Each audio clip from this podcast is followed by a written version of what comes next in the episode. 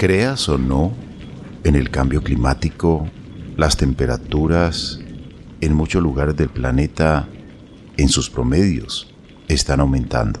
Incrementos en las precipitaciones, incrementos en la temperatura se registran los más altos desde el año 2000 hasta el año 2022.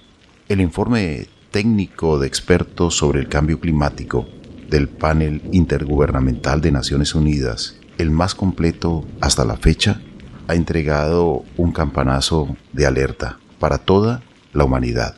El cambio climático, según el informe, es una realidad y mitigarlo es una responsabilidad colectiva en los escenarios evaluados para limitar el calentamiento a unos 1.5 grados centígrados es necesario que las emisiones mundiales de gases de efecto invernadero almacenen su punto máximo antes de 2025, como muy tarde, y se reduzcan en un 43% para el 2030. Al mismo tiempo, el metano también tendría que reducirse en aproximadamente un tercio.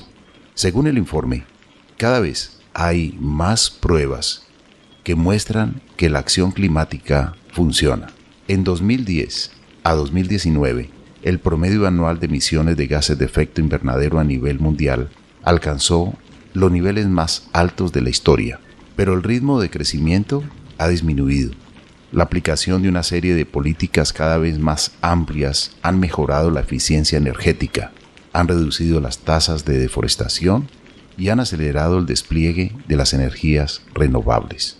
Esto en el informe del IPCC del año 2022. Hoy vamos a reflexionar con un experto. Nos acompaña el profesor Emel. Él estará con nosotros en un instante para reflexionar sobre este interesante tema que nos confiere a todos. La vida en nuestro medio, nuestro oxígeno. Bienvenidos, amables oyentes, y bienvenida Mariano.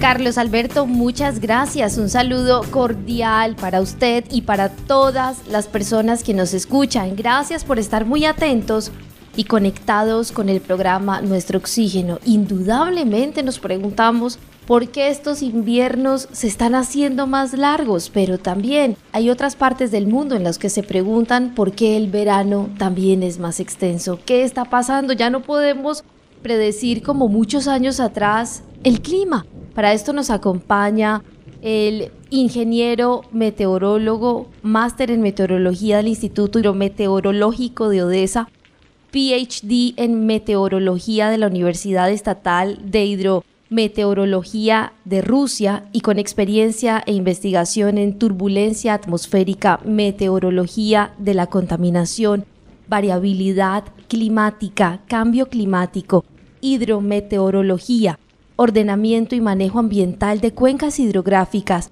programas curriculares en meteorología, aspectos regionales del cambio climático, variabilidad climática y sus efectos e impactos en Colombia también. La climatología histórica de Colombia. Estamos hablando del profesor Emel Vega, bienvenido al programa Nuestro Oxígeno. Gracias por aceptar la invitación. Doctor, para nosotros es un privilegio. Gracias a ustedes por la invitación, Marianne y Carlos Alberto. Muchas gracias por cederme el espacio, por tener la deferencia de invitarme a este magnífico programa. Y un cordial saludo para todos los oyentes. Cordial saludo y bienvenido y gracias por aceptar la invitación a este programa. Elegir compartir con nosotros y con los amables oyentes pues las reflexiones sobre cambio climático, eh, sobre el clima, sobre lo que está pasando, sobre lo que puede pasar. Profesor Emel, siempre nos gusta con nuestro invitado preguntarle un poco sobre él, sobre su niñez, sobre ese amor eh, que hoy permite en su vida profesional pues estar conectado con los temas del clima, de la meteorología, ¿Qué lo conectó a usted con, con estos temas? ¿En su familia hubo alguien que lo motivó hacia los temas de naturaleza? Carlos Alberto y Marianne, soy oriundo de Valledupar, y nací y crecí en la década del 70. Eh, tuve influencia, digamos, para comenzar a pensar en estos temas desde muy pequeño, de un vecino. A mí me levantaban todos los días a las 5 de la mañana a regar un jardincito que teníamos enfrente de la casa. Valledupar, por ser una ciudad con clima seco, para poder tener algo verde, hay que regarlo permanentemente. Y esa tarea me la encomendaron a mí desde muy pequeño. Y yo siempre, siempre estudié en la jornada de la mañana, entonces me levantaba muy temprano a regar el césped. Esa era mi tarea. Y un buen día me levanté y como no tenía muchas ganas de regar el césped, logré ver a un vecino que vivía cerca de nuestra casa. Este caballero había vivido 11 años en Detroit, Michigan. Lo vi así como un poco acongojado. Llegué y dejé la manguera allí sobre el césped teníamos y me fui a hablar con él. Él comenzó a hablarme de las ciencias eh, espaciales y, y comenzó a hablar de la transformación de energía solar en energía eléctrica y del espacio. Y a partir de ese momento, yo comencé a decir, cuando sea grande voy a estudiar ingeniería solar, una carrera que no existe aún hoy, o algo que tenga relación con el espacio. Yo crecí y esa idea creció junto conmigo. Pero después de terminar la secundaria en el Colegio Nacional Loperena, donde estudié todo mi bachillerato, me encontré con una realidad. Estudiar esto en el país era imposible. Bueno, yo en ese momento pues no sabía qué hacer, me vine para Bogotá Aquí ingresé a la Universidad Distrital Francisco José de Caldas y un buen día siempre eh, estudiábamos en la serie del vivero, por allá al lado del, Instituto Franklin Delano Roosevelt, y bajábamos por la media torta y siempre ingresaba a la oficina de promoción y divulgación del ICETEX. Y allí en esa oficina de promoción y divulgación del ICETEX permanentemente habían convocatorias para becas en el exterior.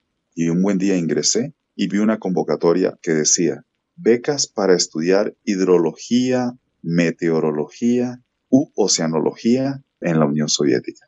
Cuando yo vi meteorología, yo dije, oh, meteorología, espacio, esto es lo mío. Entonces me postulé, diligencié todos los formularios, anexé todos mis papeles y por allá más o menos como seis meses después me llamaron. Y me gané la beca. Yo considero hoy por hoy, digamos, fue uno de los pocos momentos de suerte que haya tenido en mi vida y como quien dice, me gané la lotería. Yo dejé todo allí, prácticamente tirado en la distrital. Puedo decir que nunca volví por allí y me fui para allá. Profesor Emel Vega, ¿qué está pasando?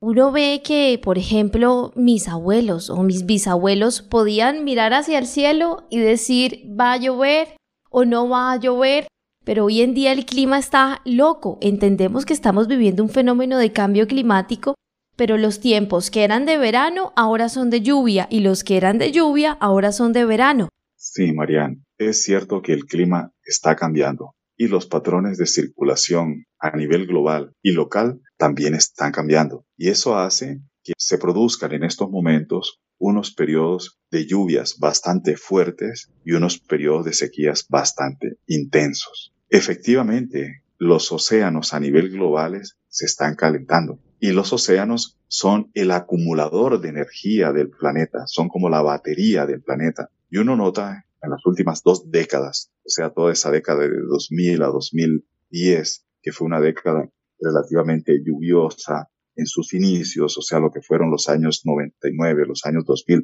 2001, fueron lluviosos.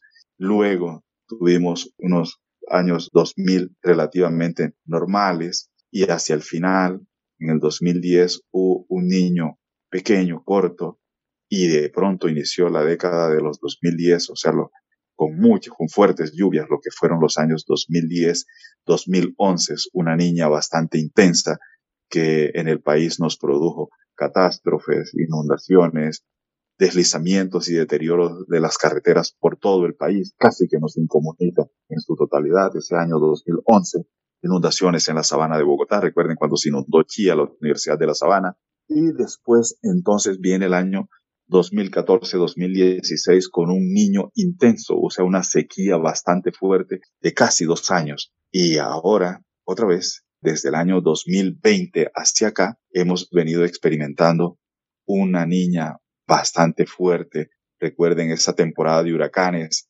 intensa que experimentamos durante el año 2020, en donde se batieron los récords en el número de tormentas y huracanes, que usualmente son de 13, 14, 15 huracanes durante una temporada, y ondas tropicales, 13, 14, 15 ondas tropicales, eh, que algunas se convierten en huracán. Y bueno, en el año 2020 tuvimos alrededor de 31 o 32, no recuerdo ya con precisión. Y bueno, desde entonces tienen los océanos a nivel global experimentando, registrando temperaturas eh, un poco por encima de lo normal. Y en estos momentos también están un poco cálidos los océanos a nivel global. Eh, el mar Caribe se está también calentando, está arrojando temperaturas por encima de los promedios normales. Entonces, eso hace de que el océano eh, experimente altas tasas evaporativas, súbitos volcamientos de la termoclina, o sea, esa capa de descenso superficial de la temperatura, que más o menos en el caso del Océano Pacífico Oriental, o sea, frente a las costas colombianas, esa termoclina se sumerge hasta una profundidad de 40, 50 metros durante épocas normales, y acá en el Caribe se sumerge hasta más o menos 80, cerca de 100 metros. Pues bien, cuando digamos hay volcamientos súbitos de la termoclina, hay una fuerte liberación de vapor de agua desde la termoclina hacia la atmósfera y es como si la olla express pitara. Ese volcamiento súbito de, la termoclina genera ingentes cantidades de vapor de agua hacia la atmósfera y eso hace que la presión atmosférica en la atmósfera descienda súbitamente y allí es donde se produce una onda tropical, la cual Posteriormente, si se fortalece y si fluye sobre una latitud por encima de los 10 grados, es atrapada por la fuerza de Coriolis y se forma lo que es un ciclón tropical, que aquí en esta región nosotros le denominamos huracanes. Pues bien, en la medida en que los océanos se calientan, pues producen mayor número de ondas. Y claro, en estos momentos nosotros estamos experimentando un tren de ondas con mucha regularidad. O sea, uno ve, digamos, en los mapas báricos que se forma una onda en el día de hoy y cuatro o cinco días después se forma otra y cuatro o cinco días después se forma otra. Entonces viene una seguidilla, todo un tren de ondas que es lo que nos ha venido generando digamos, este periodo de lluvia tan fuerte que hemos venido experimentando a partir desde el mes de abril. Sí, desde inicios del mes de abril, más o menos. Bueno, ya en marzo estaba yo, ya teníamos lluvias, pero así con gran intensidad desde el mes de abril. Y claro, adicionalmente a eso, tenemos una circulación monzónica bastante fuerte en el occidente del país, o sea, frente a las costas del Chocó, frente al Golfo de, Urabá. Allí tenemos eh, dos circulaciones monzónicas, eso le conoce, se le conoce como la paguada monzónica, que introduce también vapor de agua tanto desde el Océano Pacífico como desde el Mar Caribe hacia el interior del territorio colombiano. Y entonces eso, digamos, hace que las perturbaciones en el interior del de, en todo el norte de Sudamérica pues se fortalezca bastante y nos genere, digamos, esos complejos convectivos de mesoescala que son los que han producido estas lluvias copiosas que hemos visto durante los últimos días y durante los últimos meses, eh, tanto sobre el territorio colombiano como incluso en el territorio venezolano. Pero hablando ya del clima, digamos, esto de que acabo de hablar es, digamos, algo de, que está en la escala climática de, corta duración. Es los, eh, hablamos de los últimos meses. Ahora sí, devolviéndome al clima, porque para hablar de cambio climático hay que hablar de periodos de tiempo de alrededor de 100 años. Sí, efectivamente, el clima ha venido cambiando progresivamente y lo hemos venido experimentando con mayor fortaleza durante los últimos 30 años. Desde la década de los 80 ya se veía notando cierto cambio en, las tendencias del clima. Recuerden ustedes que la década de los 80 fueron terriblemente seca en el país, la década del 90 también fue terriblemente seca en el país, la producción en el país disminuyó considerablemente debido a esas fuertes sequías y claro, o sea, en un país eminentemente agrario, el problema social también se agudizó. O sea que, digamos, esa producción de cosechas en el país también de alguna forma ah, eh, sirve de caldo de cultivo para que se generen otros problemas sociales, pero de eso no soy sociólogo, no soy antropólogo, no quiero hablar de ese tipo de cosas, pero sí existe como cierta conexión entre esa, digamos, producción de alimentos y explosión de los problemas sociales. Entonces, fíjense ustedes, ¿qué, ¿qué notamos nosotros? Que la circulación en la atmósfera también ha venido cambiando. Resulta que, que, tenemos dos polos, polo norte y el polo sur, que son los reguladores térmicos del planeta. Y esos polos tienen una presentan usualmente un tipo de circulación.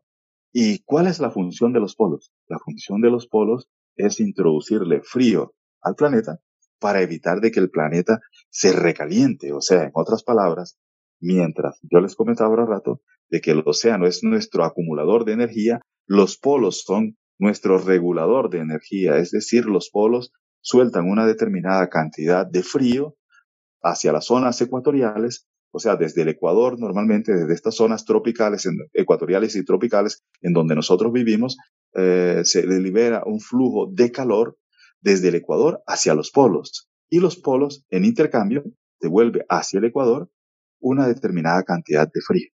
Por eso quizás los polos son, haciendo una analogía como el aire acondicionado de nuestro planeta Tierra, que regulan el clima, profesor Emil. Así es, precisamente.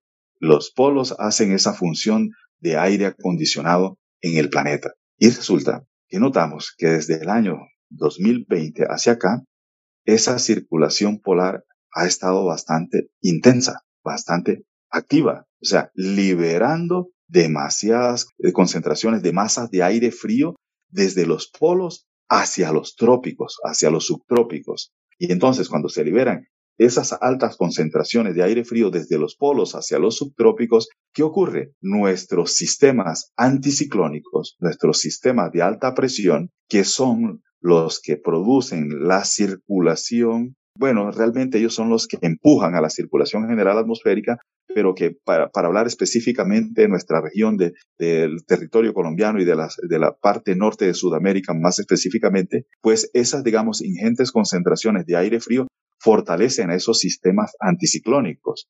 Y al fortalecerse esos sistemas anticiclónicos, pues obviamente los vientos alisios se hacen más fuertes, se hacen mucho más intensos y ocupan una franja de territorio mucho más amplio. Entonces, ¿qué pasa? Desde el año 2020 hacia acá, nosotros encontramos que los vientos alisios se han fortalecido, o sea, están terriblemente fortalecidos y por eso es que nosotros en el norte de Sudamérica, en la península de la Guajira y el norte del Cesar, el norte del Magdalena, el norte del Atlántico, durante los meses de diciembre y enero, vamos, se van a experimentar unos vientos muy fuertes, los cuales permiten eh, que los habitantes de esa región vuelen cometas durante los meses de diciembre y enero.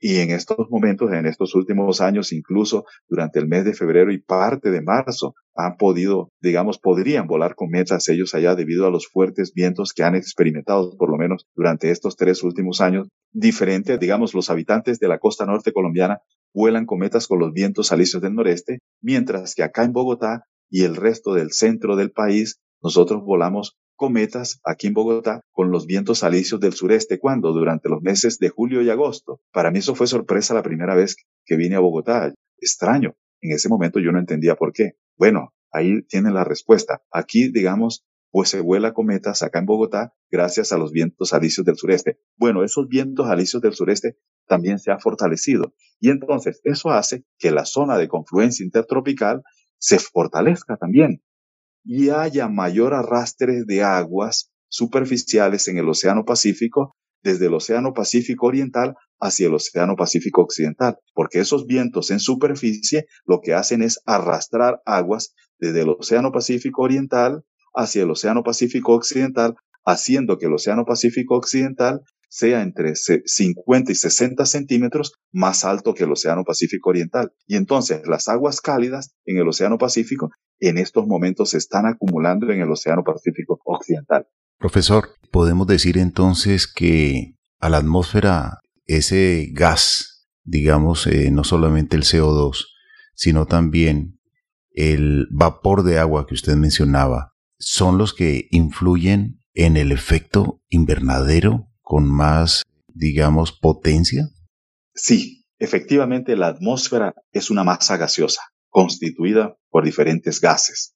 El gas más abundante es el nitrógeno, que es el 78% de la concentración de masa atmosférica. En segundo lugar se encuentra el oxígeno, con un 20%. Eso quiere decir que entre el nitrógeno y el oxígeno suman el 98% de la concentración de gases en la atmósfera. Sin embargo, también tenemos otras concentraciones de vapor de agua, de dióxido de carbono, de metano eh, y en sus inicios en bajas concentraciones, aunque eh, digamos en toda la evolución de la atmósfera el metano aparece en algún momento, pero digamos la concentración de metano ha sido muy baja con respecto a la concentración de los otros gases que constituyen la atmósfera y aparecen digamos los óxidos de nitrógeno y los sulfatos. Esos sulfatos en la atmósfera primitiva aparecen a raíz de las erupciones volcánicas. Pues bien, efectivamente, desde la revolución industrial se ha venido experimentando un incremento progresivo de los gases generadores de efecto invernadero como el CO2, el dióxido de carbono, el CH4, el metano, debido a los calentamientos en la superficie del océano, también se ha venido generando progresivamente un incremento en la concentración de vapor de agua, de H2O vapor. Y curiosamente, debido a esa fuerte circulación de la cual estaba hablando, esas altas concentraciones de vapor de agua, pues justamente han tendido a concentrarse durante los últimos tiempos sobre la franja ecuatorial, debido a la intensificación de esa circulación anticiclónica, porque los anticiclones lo que generan es tiempo soleado. Pero ¿en dónde están ubicados en estos momentos los anticiclones? Sobre las latitudes subtropicales y latitudes medias, es decir, que se tiene un tiempo muy soleado sobre, por ejemplo, eh, lo que es la parte norte de México, eh, toda la parte central de los Estados Unidos en este sector y en el territorio europeo entonces vamos a tener también unos ciclones bastante amplios y sobre el norte de África, mientras que sobre la franja ecuatorial vamos a tener una franja que comprende lo, que es la zona de confluencia intertropical con altas concentraciones de vapor de agua. Y al haber altas concentraciones de vapor de agua, se forma una gran nubosidad y alta producción de precipitaciones. Entonces, fíjese usted que, digamos, esa articulación entre una circulación general atmosférica bastante fuerte con una alta concentración de vapor de agua nos produce precipitaciones en estas regiones en donde nosotros estamos y déficit de precipitación en otras regiones, tiempos muy soleados, sequías, porque claro, al haber tiempos soleados, entonces la tasa evaporativa se exacerba y eso genera deshidratación de los suelos y deshidratación de la vegetación en esas regiones. Y allí comienza el origen de los incendios forestales en esas otras regiones. Entonces, por ejemplo, en el año 2019 se tuvo una gran sequía en el Brasil y esa gran sequía produjo incendios forestales de grandes extensiones en toda la Amazonía brasileña y en la Amazonía boliviana, parte de la Amazonía peruana también experimentó incendios forestales, la Amazonía colombiana en algún, con menos y la, y la venezolana con menos extensiones, pero también tuvieron eh, algunos focos de incendios, mientras que más arriba nosotros teníamos, digamos, fuertes precipitaciones. Y entonces, ¿qué hace el océano cuando se presentan, digamos, esos sistemas anticiclónicos tan grandes, tan amplios? Pues obviamente el océano, al encontrarse desprotegido de nubosidad, recibe grandes cantidades de radiaciones. Y si el Sol se encuentra replegado sobre el hemisferio norte, pues en el momento en que la radiación solar incide perpendicularmente sobre los océanos, el ángulo de refracción de la luz dentro del océano es mínimo. Y al ser mínimo el ángulo de refracción de la luz en el interior del océano, eso permite que esa radiación solar se propague en las profundidades del océano con efectividad hasta 50 60 metros de profundidad en el océano y eso hace que el océano experimente un calentamiento efectivo hasta 60 metros de profundidad, en donde en las profundidades, que rara vez ocurre, en 24 horas se puede experimentar incrementos de temperatura de un grado por encima de un grado en 24 horas, que eso usualmente no ocurre en los océanos. Pues digamos, cuando el Sol se encuentra sobre el hemisferio sur, estoy hablando de los océanos del norte, cuando el Sol se encuentra sobre el hemisferio sur, el ángulo de radiación solar incide sobre la superficie de los océanos tropicales del hemisferio norte, más o menos con un ángulo de inclinación de 30, 35, 40 grados, y entonces el ángulo de refracción de la luz dentro del océano ahora es mucho más amplio. Adicionalmente, el albedo de la superficie del agua impide que penetre, digamos, el, el 90% de la radiación solar incidente sobre ella, y entonces ahora la tasa de calentamiento bajo esta circunstancia, solo va a generar ah, incrementos de medio grado durante, de medio grado de temperatura solo en el primer metro máximo dos metros de profundidad desde la superficie del océano hacia el interior. O sea, los dos primeros metros son los que se van a calentar. El resto del océano, o sea, desde dos metros hacia abajo, continúa con temperaturas allí estables, temperaturas relativamente bajas, y en la medida en que nos sumergimos más en el océano, pues obviamente desde donde se encuentra la termoclina hacia abajo, las temperaturas se restabilizan alrededor de 4 grados. Digamos, a los 4 grados el agua logra su mayor densidad, allí las aguas se tornan pesadas. Y entonces, ¿qué ocurre? digamos, ese calentamiento superficial solo se va a experimentar en la superficie. Pues bien, en estos momentos tenemos que los océanos, desde un tiempo por acá, vienen experimentando, digamos, esas altas debido, a, digamos, a la intensificación de los sistemas anticiclónicos, vienen experimentando eh, amplias tasas de calentamiento debido a la gran absorción de radiación y obviamente se están calentando también y en las profundidades.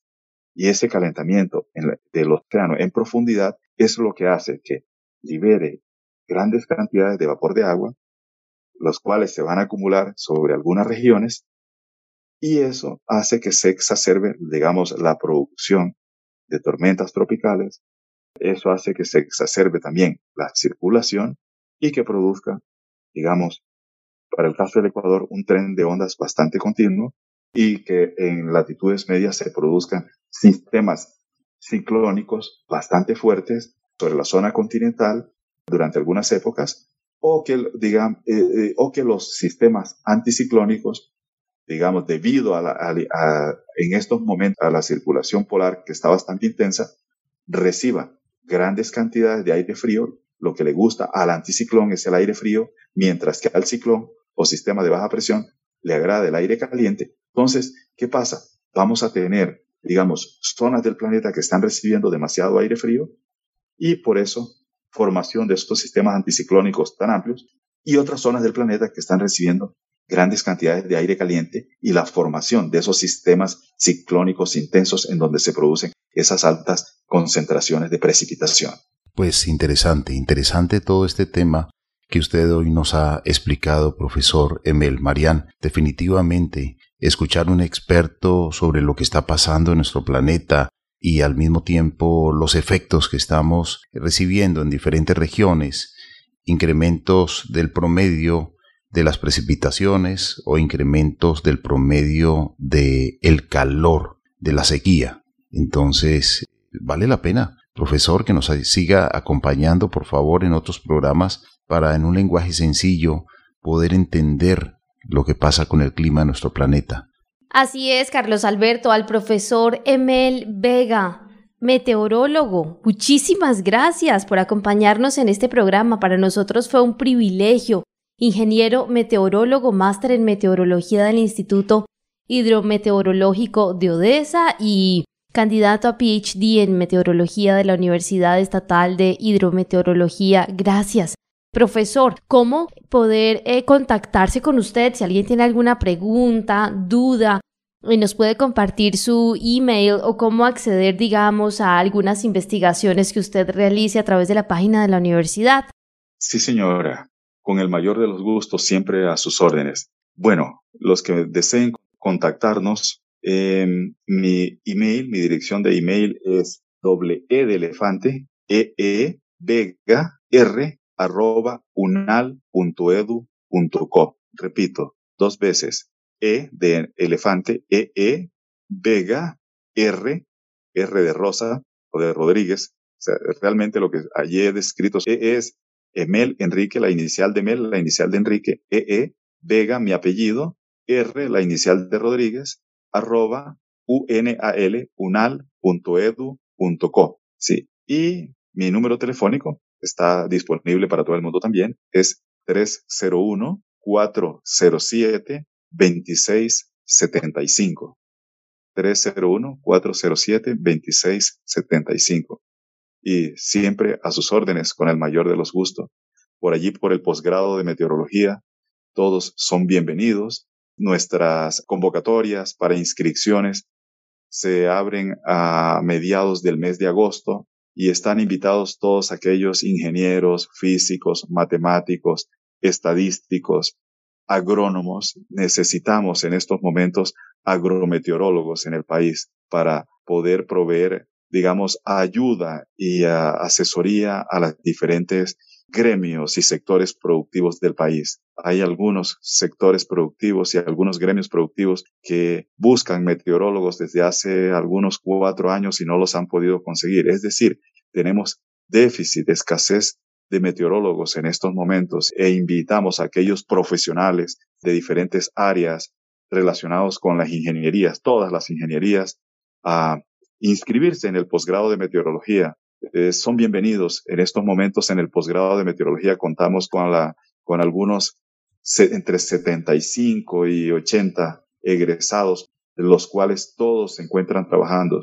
No hay uno solo desempleado y estamos necesitando más meteorólogos en el país. ¿Cuál es la dirección de la universidad, la página o donde puedan encontrar información exacta sobre meteorología, la carrera Claro, la página de la universidad es www.unal.edu.co. U-N-A-L, U-N-A-L, unal.edu de educación.co de Colombia. Y allí hay una facultad a la cual estamos adscritos, que es la Facultad de Ciencias. Y dentro del portal de la Facultad de Ciencias, o sea, el portal de la Facultad de Ciencias es, es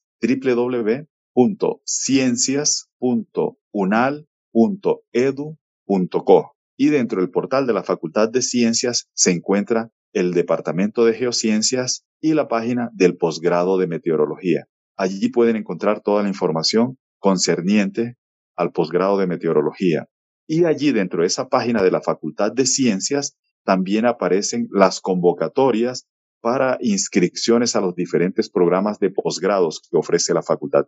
Pues al ingeniero máster y doctor en meteorología, profesor Emel Enrique Vega Rodríguez, muchas, muchas gracias. Lo mejor de lo mejor para usted siempre. Gracias a ustedes por la invitación, por haberme permitido compartir estos modestos conocimientos con todos los oyentes de este programa radial que es, eh, tengo la seguridad, porque yo mismo lo he escuchado en diferentes partes del país cuando he estado en distintos lugares del país. Yo los he sintonizado y sé que son muchos los colombianos que les escuchan. Muchas gracias a ustedes por cederme el espacio y tener esta valiosa oportunidad de compartir mis modestos conocimientos con todo el pueblo colombiano y cada vez que lo consideren pertinente, no duden en contactarme que con el mayor de los gustos hacemos esto que hemos hecho en el día de hoy. Muchas gracias por su generosidad. Nuestro oxígeno.